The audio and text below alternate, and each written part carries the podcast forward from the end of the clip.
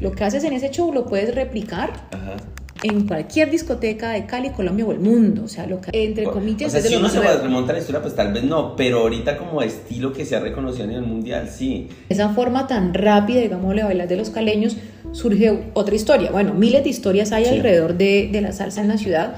Estamos aquí en Cali, Colombia, entrevistando a Nora Alejandra, la directora de Arrebato Caleño, y vamos a hacer unas preguntas eh, bien interesantes acerca de la salsa caleña. ¿Y por qué estoy haciendo esto? Porque hace poco fui a una clase de salsa en México y resulta que a nivel mundial es súper conocida la salsa caleña. Entonces, la primera pregunta es, ¿hace cuánto bailas tú? Eh, bueno, Rafael, muchísimas gracias por la invitación. Eh, y bueno, esa pregunta me lleva a la infancia, porque los recuerdos que tengo de, de mi infancia, de mi adolescencia, están relacionados con mi padre y con mi tío. Cada fin de semana eh, yo los acompañaba a comprar vinilos en el centro de la ciudad y ellos lo que hacían era que después de que compraran el vinilo salían para la casa, eh, sacaban un equipo muy grande que tenían de madera, eh, instrumentos que habían pues con el tiempo comprado y salían a la calle y, y en el andén armaban pues su parche que normalmente era pues un poco machista porque siempre llegaban puros hombres, sin embargo, prácticamente que a veces yo era la única mujer ahí, en un, en un ambiente muy tranquilo, en un ambiente eh, en el que nunca hubo, pues, por decir así, algo de morbo, que se fuera, un ambiente muy sano. En esa época yo creo que todo era muy sano. Entonces a veces Inclusive yo tenía la oportunidad de ir a colocar el vinilo y bueno, tener el, cuidado con la aguja. Que debe ser mágico, ¿no? Que es mágico colocarlo y vivir esa experiencia. Entonces yo crecí eh, muy cercana a todo, ese, a todo ese legado de la salsa, a todo ese legado del grupo Nietzsche. Mi papá en, en las ferias pues siempre a los, a los espacios donde yo podía ir siendo menor de edad, él me llevaba. Ya cuando empecé a crecer, pues por supuesto me llevó a Juanchito, yo conocí a Gapito y, a veces yo me quedaba hasta el amanecer con él porque la zona de Juanchito, que es una zona en las afueras de la ciudad de Cali, pues era una zona donde la rumba iba hasta las 6 de la mañana. Wow. Entonces la gente a veces lo que hacía era que después de que acababa la rumba en Cali, todos nos íbamos para Juanchito y la rumba era hasta, hasta el amanecer y además el río Cauca pues pasaba por ahí o todavía pasa por el lado de la zona, infortunadamente pues ya desapareció como, como sitio tradicional de rumba de la ciudad, pero era muy chévere esa experiencia, entonces digamos lo que toda mi infancia estuvo rodeada siempre de salsa, instrumentos, gracias a mi tío y a mi papá. Wow, pero qué chévere. O sea que desde niña te está ese gusto por la salsa y por bailar. Exacto, desde niña siempre estuve ese gusto por la salsa, siempre la salsa hizo parte de las celebraciones. Cuando fue mi primera comunión, yo recuerdo tanto, tenía 10 años y la rumba se extendió hasta el día siguiente, hasta al amanecer, como hasta, hasta el mediodía. Sí, yo nací en Cali eh, en el año de 1980. ¡Wow! Qué nice. Somos ochenteros. Yo también soy del 80. Me encanta conocer gente así. ¿Cuándo empiezas tú a ver, por ejemplo, el sueño de tener una academia? ¿Cuándo se te ocurre decir, oiga, quiero tener arrebato caleño y hacer cosas chéveres o enseñarle a la gente? ¿O cómo nace eso? Bueno, hay algo que me pasó que es muy particular. En el año 2010 yo me separo de una persona con la que yo me había casado, con la que estuve Mm, o la que estuvimos juntos compartiendo por un periodo de 13 años y fue una relación muy tormentosa, de mucha violencia psicológica. Y entonces cuando yo me separo, eh, yo empiezo a acudir a las discotecas y a muchos lugares que por supuesto yo no conocía porque estando con esta persona, pues yo no podía salir, no podía tener amigos, era una relación muy tóxica. Y entonces el 2010 fue como una reconexión de mi vida con la salsa. Entonces empecé a conocer todos esos lugares emblemáticos que yo no sabía que, que existían, Tintindeo y, y, muchos lugares más, digamos, en la zona también de Menga, por ejemplo. Y ahí conozco a una persona eh, que después fue eh, cofundador de Arrebato Caleño, que hoy en día está enseñando salsa en Nueva York, wow. que se llama Canelo. Entonces yo decía, wow, cómo bailan de espectacular, porque uno asume pues como caleño que uno sabe bailar, ¿no? Como caleño, como caleña. Te iba, a interrumpir ahí, Pedro, porque eso tiene razón. Uno, uno de bogotano dice, todos en, en, Cali bailan. Y, lo, y pasa lo mismo cuando uno vive en el exterior, que todo el mundo dice, ah, es colombiano, baila. Y no. Y, y de pronto llegas aquí y ves a este chico bailar y dices, wow, está claro, heavy. Y ahora yo pienso, Rafael, que pues todos tienen una manera de bailar eh, que proviene de un saber, de un conocimiento, y no es que esté mal digamos lo que tienen, cada uno tiene su manera de bailar. Lo que pasa es que Cali, digámoslo, a partir de todo ese boom de lo que ha significado convertirse en la capital mundial de la salsa, lo que ha implicado que hoy la salsa sea considerada patrimonio cultural y material de Colombia, pues ha incidido en que aparezcan muchas escuelas y cuando uno va a una escuela, pues además uno habla de la técnica. Entonces aparecen pasos con nombres, aparecen giros con nombres y aparecen combinaciones de pasos que también tienen sus respectivos nombres tienen un estilo muy particular, o sea, a nivel mundial la salsa caleña tiene un estilo. ¿Tú cómo crees que nace ese estilo? O sea, si tú dices, bueno, ¿cuál es el origen de la salsa caleña? O a pesar de, porque ahorita nos nombraste un montón de sitios y de cosas, pero debe haber como un inicio donde digamos, bueno, aquí empezó a marcar la diferencia, a diferenciarse de la salsa neoyorquina o de la cubana o de otro tipo de salsa, ¿cómo llega a ser el estilo caleño tan famoso y conocido? Porque es que realmente, por ejemplo, en, en México hay una escuela de salsa caleña y es impresionante. O sea, sí, no me acuerdo cómo se llama, pero dicen no sé qué y sus caleñitos. Que de hecho estuve en un evento el 20 de julio y se presentaron ellos y decía, mira, cómo esta gente llega a marcar un estilo a otro país, ¿no? Y es un estilo de una ciudad de Colombia. ¿Cómo crees que nace el estilo caleño o de dónde nace? Porque es interesantísimo que haya trascendido barreras, ¿no? Bueno, evidentemente, y retomando un poco la historia de que yo conozco a este personaje que se llama Canelo, con una particular forma de bailar, y es que Canelo nunca pasó por una escuela, pero Canelo es un líder, fundador, pensaría yo, de ese estilo caleño tradicional de la ciudad, con una, una forma muy particular, en la que él aprendió precisamente del barrio, eh, y yo pienso que en ese sentido también incidieron otras cosas como el cine y la televisión, sobre todo el cine musical que llegaba de México, eh, con unas puestas en escena que incidieron en unas formas, digámoslo, de, de, expresión corporal que ya fue innata del caleño de la caleña. Entonces, muchas veces nos sentamos a conversar con bailadores o bailarines o melómanas o melómanos. Entonces, simplemente a veces alguien sacaba de una discoteca un paso y, la gente lo que hacía era copiarlo y cuando se iba a otra rumba lo hacía y entonces era como lo que le llama el voz a voz. Claro, y fuera de eso, digamos, la historia dice que en una fiesta en Cali lo que hicieron fue aumentar las revoluciones de 33 pues a, a 45 revoluciones. En los acetatos, ¿no? En los acetatos. Y eso incidió en que en Cali se empezara a bailar muy rápidamente. Aparte el rodilleo de ustedes es una cosa impresionante. O sea, yo los veo y digo, wow, esta gente es de otro mundo. Rodilla y cadera. Ok, ok. Creo que son como, las claves, del cuerpo a la hora de bailar ese estilo caleño.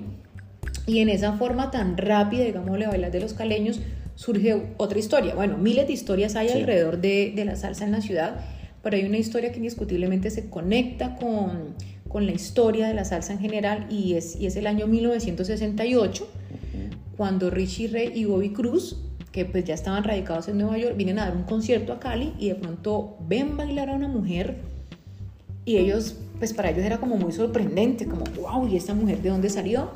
Eh, se hicieron amigos de ella, Amparo Ramos Correa, y se hicieron tan amigos, pues que, que ellos se van a Nueva York y, y, hacen un disco que se llama Gúsate y dentro de Gúsate le componen una canción a esta caleña.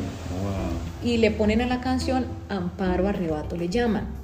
Y ahí nace ese concepto del arrebato, que para ellos el arrebato era como, wow, de esa forma arrebatada, es decir, esa forma rápida de bailar de esta caleña, amparo arrebato. que era, diferente a lo que veían ellos en Puerto Rico, en Cuba o en, Nueva York. Exacto, era muy diferente.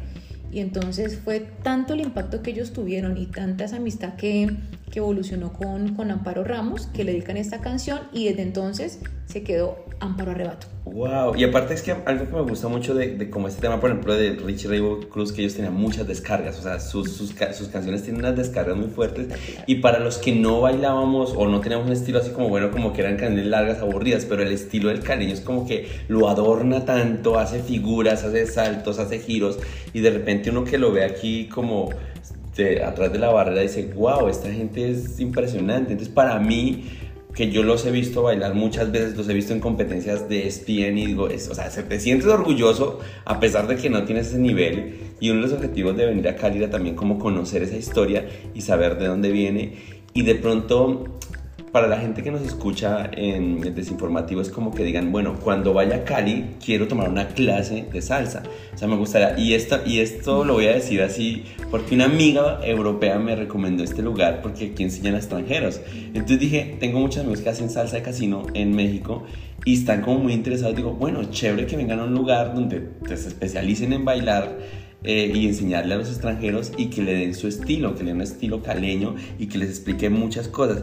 Yo, aparte de todo eso y de invitar un poco a la gente a que venga a Cali y conozca, porque creo que ya hay un turismo, que eso también te lo quería preguntar, creo que hay un turismo de salsa en Cali y eso es algo que yo eh, aplaudo mucho y lo luego digo, wow, qué chévere que haya eso. Y hay gente que viene ya sea a aprender salsa o a investigar o a escuchar o a conocer que es la historia de salsa. Entonces darles como ese abrebocas, miren, aquí pueden venir y conocer de primera mano cómo es el estilo y cuándo hay que aprender y cómo hay que aprender. Entonces, no sé, ustedes le enseñan también a extranjeros, o sea, tienen grupos de extranjeros o hacen clases particulares, como...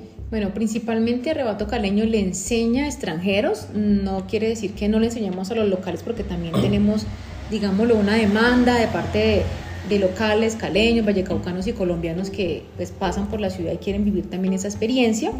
Pero Arrebato Caleño tiene una particularidad y es que, bueno, a la fecha, ya son, ya son más de siete años de estar con Arrebato Caleño al aire, hemos tenido la participación de más de 3.000 estudiantes. Y entre estos estudiantes, pues yo te puedo decir que hemos tenido estudiantes de países como Inglaterra, China, Japón, Corea del Sur, Taiwán, eh, casi toda Europa, Alemania, Francia, Holanda, España, Noruega, de Latinoamérica hemos tenido de México, de Guatemala, de Perú, de Ecuador, de Chile, de Argentina por supuesto de Colombia, hemos tenido estudiantes de Estados Unidos, hemos tenido estudiantes de Canadá, de Pakistán incluso. Entonces Arrebato Caleño ha sido un emprendimiento, eh, como algunos medios de, comunicación nos han titulado en, un momento, y es que le abrimos las, las puertas a los extranjeros para que aprendan esa parte de nuestra cultura. Pero además de abrirles las puertas para que aprendan ese estilo caleño, nosotros hemos logrado que eh, conformar parejas de bailadores extranjeros con colombianos para ser parte del Salsódromo de Cali, que es el desfile de salsa más importante de Colombia que abre las fiestas de la ciudad de Cali cada 25 de diciembre. Okay. Entonces, en ese proceso, los extranjeros y los colombianos aprenden a bailar no solamente la salsa, sino también otras influencias musicales en la ciudad, como el son, el bolero, el bugalú, la guaracha, la pachanga, la guajira y el cha-cha-cha. Tengo una pregunta ahí, me parece como, no sé si de pronto estoy diciendo algo que no debo decir, pero bueno, si un extranjero dice, oye, yo quiero estar en el salsódromo, y quiero entrenar y quiero hacer, ¿con qué tiempo debería venirse para ensayar? Bueno, al menos. Y quiero que tengas, o sea, sí, que tengas como en cuenta que hay mucha gente que viene y que tiene otros trabajos, porque por ejemplo la mayoría de, de casineros que hay en, en, en, México son gente de oficina, son lo que llamamos en México los godines, ¿sí? Entonces, porque yo te aseguro que mucha gente tendría ese sueño de venir como lo tuvo Julie, que fue una de las que me dijo, ven acá, eh, de, bailar en un, salso, un salsódromo, como habrá gente que dice, quiero ir al carnaval de Río a bailar samba, pero ¿con qué anterioridad puede venir para de pronto cumplir el sueño de decir, mira, yo estuve en un sitio donde se baila, se baila salsa espectacular? ¿Cómo le diríamos cuánto tiempo podría estar? Bueno, los extranjeros en Colombia tienen, digamos, la posibilidad de estar por seis meses en el país legalmente hablando entonces lo ideal sería que un extranjero pueda venir y vivir al menos esos seis meses de inmersión, ¿no? Pero al menos unos tres meses antes del salsódromo. ¿Por qué? Porque es que hay un periodo de preparación para las audiciones. Y en las audiciones, Rafael, pues lo que pasa es que te ponen la música y tú tienes que saber si es un bolero, si es una guaracha o es una pachanga. Tienes que identificar, identificar. qué es lo que está sonando e interpretarlo desde el baile. Entonces, Arrebato Caleño hace esa preparación una preparación integral para que durante este proceso se aprenda a reconocer cuáles son los instrumentos, en dónde varía, para poder identificarlo. El ritmo, el beat, El ritmo, entonces en el, en el Salsódromo, por ejemplo, de 2016, que fue el Salsódromo cuyo concepto llevó un homenaje a la paz, Los medios de comunicación destacaron la labor de Rebato Caleño y sobre todo destacaron la, el trabajo de, de Mari de Alemania, quien bailaba, o sea, bailó cada canción y las cámaras a ella la cogieron en un primer plano eh, diciendo lo bien que bailaba, digámoslo, como un extranjero, un extranjero sí, claro. Eh, logra interpretar todo ese tipo de ritmos, ¿no? Porque digamos lo que la salsa como tal, pues sí, es una sola, musicalmente hablando que hay tres formas de bailarla, sí, el estilo cubano, que es casino, pareja, tenemos el estilo puertorriqueño, que es estilo línea, y está el caleño, es que solamente tres maneras de bailarla en el mundo. más nuevos, porque el caleño es, es entre comillas de lo, más nuevo. Entre comillas, o sea, si uno se remonta a la historia, pues tal vez no, pero ahorita como estilo que se ha reconocido a nivel mundial, sí. Entonces, a mí me parece que chévere y que tú nos digas como eso, o sea, que tú les enseñas a un extranjero a poder hacer estas vainas y que de repente alguien de México que está bailando salsa dice, ¿sabes qué? Me voy a aventar y me voy a ir tres meses a aprender o voy a mirar cómo hago para poder estar en un sitio de estos. Y que igual, si vienen aquí de vacaciones, que pues he visto que muchos eh, mexicanos vienen acá, está chévere que vengan y tomen una clase, que es como hace parte de venir y conocer un poco la cultura de ustedes. Claro, digamos lo que el, el turista extranjero pues que nos visita en Cali, eh, a veces están de paso, dos días, tres días o una semana, quieren al menos tomar una clase para vivir esa experiencia y es muy válido y la gente se va muy contenta acá. De hecho, tuvimos una, un matrimonio mexicano con un niño viajando de México hace más o menos un mes y medio y tenían solamente tres días en Cali, así que hicieron una pausa entre esos tres días y tomaron una clase de una hora para vivir la experiencia, digamos, lo de la salsa en arrebato caleño. Entonces, arrebato caleño indiscutiblemente es como ese complemento al turista, es ese complemento a, a ese viaje cultural. Y por supuesto el turismo en la ciudad de Cali ha aumentado muchísimo alrededor de la salsa. ¿sí? Es un turismo que que ya es un turismo más consciente alrededor de lo que Cali puede ofrecer en términos culturales, alrededor de la salsa. Yo creo que pues, ahorita, yo ayer tuve la oportunidad de ir a Pance, de salir ahí a San Antonio. Es como ofrecerle un plus, ¿no? O sea, yo siento que hay algo que hay que apostarle a Colombia y es el turismo, que es algo que, por ejemplo, los mexicanos tienen muy desarrollados y los brasileros también y nosotros no, nosotros tenemos mucho que ofrecer, pero no sabemos venderlo, ¿sí? Entonces, vender un paquete así como este, que tú digas, oye, ¿sabes qué? Puedes ir a Pance, puedes ir a Juanchito, puedes ir a tal lado, pues, y puedes tomar una clase, porque ahorita lo que la gente quiere es experiencias, ¿sí? Y una experiencia te marca, ¿sí?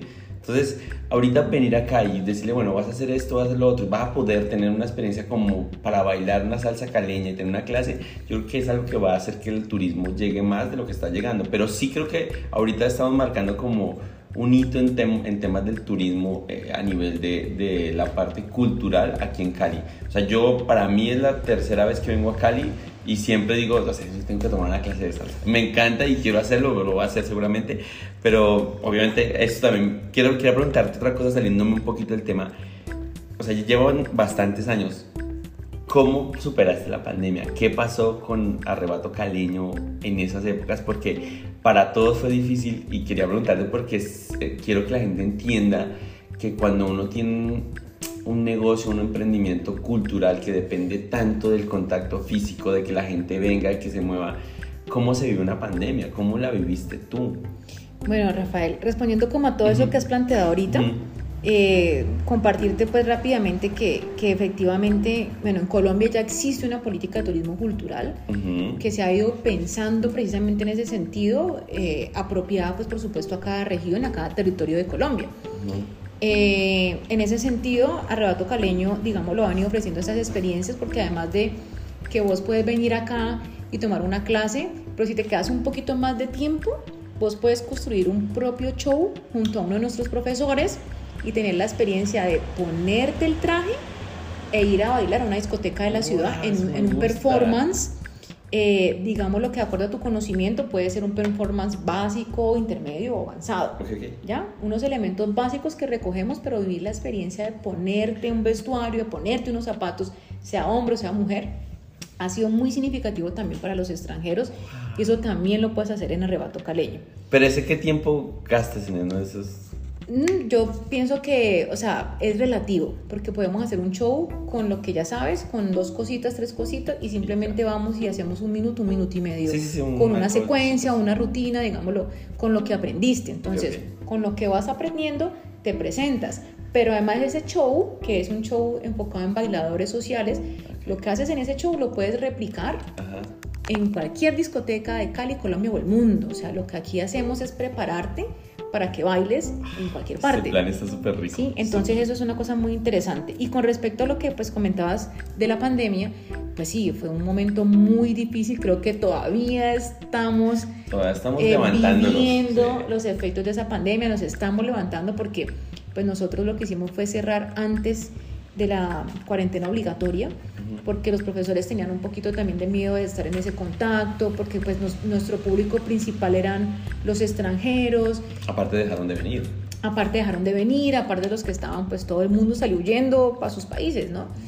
Un poco. Y, y eso ha hecho pues que, que, que, se afecte muchísimo. Yo creo que, que en ese sentido nosotros nunca hemos dependido económicamente del gobierno, pero sí creo que al gobierno le faltó darle una mirada diferente al tema cultural en todo el país. Sí, sí, ¿no? Y, y no solo al tema del baile, sino de, los músicos, de los de teatro, de todo, sí se olvidaron. De toda la industria del entretenimiento, el arte y la cultura. Y ahí entra todo lo que tiene que ver con esos eventos nocturnos que también se vieron muy afectados. De hecho, en la ciudad de Cali, nosotros organizamos una mesa de arte, cultura y entretenimiento con esos diferentes actores que hacen parte de ese engranaje, digámoslo, eh, nocturno, cultural y demás eh, pero nunca tuvimos como, como un eco positivo y nada, nos tocó repensarnos cosas, hacer actividades. Nos tocó reducir. Hacer, nos tocó reducir el personal de la escuela, aún no hemos podido equilibrar eso tampoco. Nos tocó cambiar de casa, nos tocó cambiar de, de barrio. En el barrio que estábamos anteriormente era un barrio donde se movía mucho el turismo, en el lugar que estamos ahora no se mueve tanto.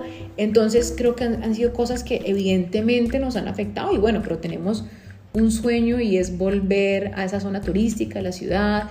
Eh, queremos ofrecer nuevas experiencias a estos extranjeros e inclusive experiencias relacionadas con la realidad virtual. Oh, eso está nice. Pues tienes todo un proyecto y eso está chévere. Lo que pasa es que, o sea, por ejemplo, eso que estás diciendo, yo creo que va a ser va a ser una evolución a cómo se enseña, que de alguna manera nos sirvió mucho como ese tema de cómo ahorita vemos el mundo. Yo sigo dando clases eh, eh, virtuales y me parece chévere y digo, bueno, y lo hago porque como esto, todo el tiempo estoy viajando, entonces de pronto estoy en Chile hoy o en, en México tal día o en Panamá y me cogió una clase, pues voy, saco mi micrófono, pongo mi computadora y la doy. Y hay gente de España, de Canadá viéndome y está chévere porque de repente ah, hay que pues, no sé, soñar, ¿no? Y de pronto dices, oye, ¿sabes qué? Voy a darle a una persona virtual y después esa persona va a organizar un viaje, va a venir, va a entrenar dos semanas y va a presentarse y dices, wow, lo logré.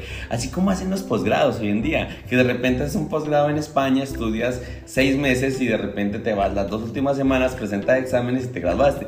Al final no está tan descabellado, suena bien, podría hacerse y haríamos que la gente viniera acá a vivir la experiencia de primera mano, pero con una preparación previa, ¿no? Que es a donde tira todo, yo siento. Mira, yo ahorita que estoy con el proyecto del podcast, llevo más o menos tres meses con el podcast, ya había hecho otros podcasts antes. Y, y, me puse a estudiar y me metí a una app de, pagué una, una anualidad y empecé a estudiar podcast, locución, estoy estudiando unas cosas de, para el diseño web nuevamente, aunque yo ya lo sabía, pero bueno, dije voy a hacer unas cosas y aprendí un montón de cosas y todo lo estoy aprendiendo de manera virtual, ¿sí? Y, y me di cuenta de cómo está el primer podcast, cómo están los últimos, cómo ha cambiado, ¿no? Y cómo lo hemos pasado súper chévere y cómo ha mejorado. Entonces al final del día, por, por crearte un proyecto como este, no está para nada descabellado, está interesante, vas a seguramente va a traer gente. Necesitamos de los medios, sí, obviamente necesitas de Instagram, de Twitter, de, del Facebook, pero vas a lograrlo. Y a mí lo que me interesa con este podcast en particular que quería entrevistarte era como conocer de primera mano a una persona que ha bailado salsa, que conoce la salsa, que es caleña y que podemos decirle a alguien, hey, bueno, ¿estás en dónde? Ah, que vengo de Australia. Mira, aquí hay un sitio donde puedes bailar salsa, porque yo tengo muchos amigos que bailan y que les gusta bailar, la mayoría son de folclore, pero les encantaría aprender porque ya ustedes son insignia en el mundo. Realmente tú dices salsa caleña y tú como todos, wow, ¿no? Y me gusta eso. ¿Cómo te pueden encontrar a ti en las redes sociales? Bueno, en las redes sociales nos pueden encontrar como Arrebato Caleno. Eh, tenemos una página web www.arrebatocaleno.com y ahí están asociadas las, las redes sociales y bueno, ahí En la página web. En la página web. Y ahí hay información acerca de todo nuestro proceso y bueno, todo lo que hemos hecho durante estos más de siete años en la ciudad de Cali. Wow, pero me encanta que tengas como todas esas cosas que has hecho hay más proyectos aparte de por pronto, pero igual esta sede que estoy aquí visitando, ¿cómo se llama el barrio? Miraflores. Miraflores, no me, no me disgusta, me parece muy bonita, está bonita. me parece muy bien decorada, los espacios están espectaculares. Ojalá que no sea como que me traslado sin que tuviera dos sedes, a veces se vale. Sé que es difícil sostener bueno, han dos sedes. Te cuento, bueno, yo te aprovecho para contar Sí, algo, ¿no? Y es que nos han pedido sedes en otros lugares de la ciudad ya, ¿sí? Eh, incluso a veces de Bogotá nos escriben Ujú. eh, pidiéndonos clases, de Medellín también, pero ahora también hay un interés de que podamos hacer una gira por Europa. Quizás es muy probable que hagamos una gira por Europa el próximo año, porque hay un interés de que Arrebato Caleño pues enseñe también en, en esta gira el estilo caleño de la ciudad. Entonces, bueno, pues como ideas, como proyectos, si alguien, digamos lo que no está en Colombia o que está en Colombia quisiera que estuviéramos en su ciudad con Arrebato Caleño, pues nada, nos pueden escribir, lo podemos organizar. Y empiezas a medir, Sí, a medir sí. cómo se hace y cómo se puede hacer y qué financiación se puede hacer. o Sí, cómo- exacto. Porque mira que qué chévere trasladar al profe allá, que sea como un seminario, Sí, ¿no? O sea, exacto. voy a mandar tres profesores o dos profesores allí, la logística y présteme en otro salón, que al final es eso, es interconexión. Seguramente vas a encontrar en Holanda un salón que, te, que nada más necesitas salón y tener donde poner música y mandas a los profes dos semanas y aprende un chingo de gente que no tiene que Exacto. trasladarse acá y solo llevas a tres personas y seguramente enseñas un montón de vainas. Me parece como que está chévere hacerlo y empezar a implementarlo. Vamos a hacer una gira por Europa porque mira que todo el mundo hace giras para mostrar, pero no he visto una gira para enseñar. O sea, si hacen talleres, o sea, muy, yo, di muy cla- yo di clases en México mucho tiempo de folclore, ¿sí?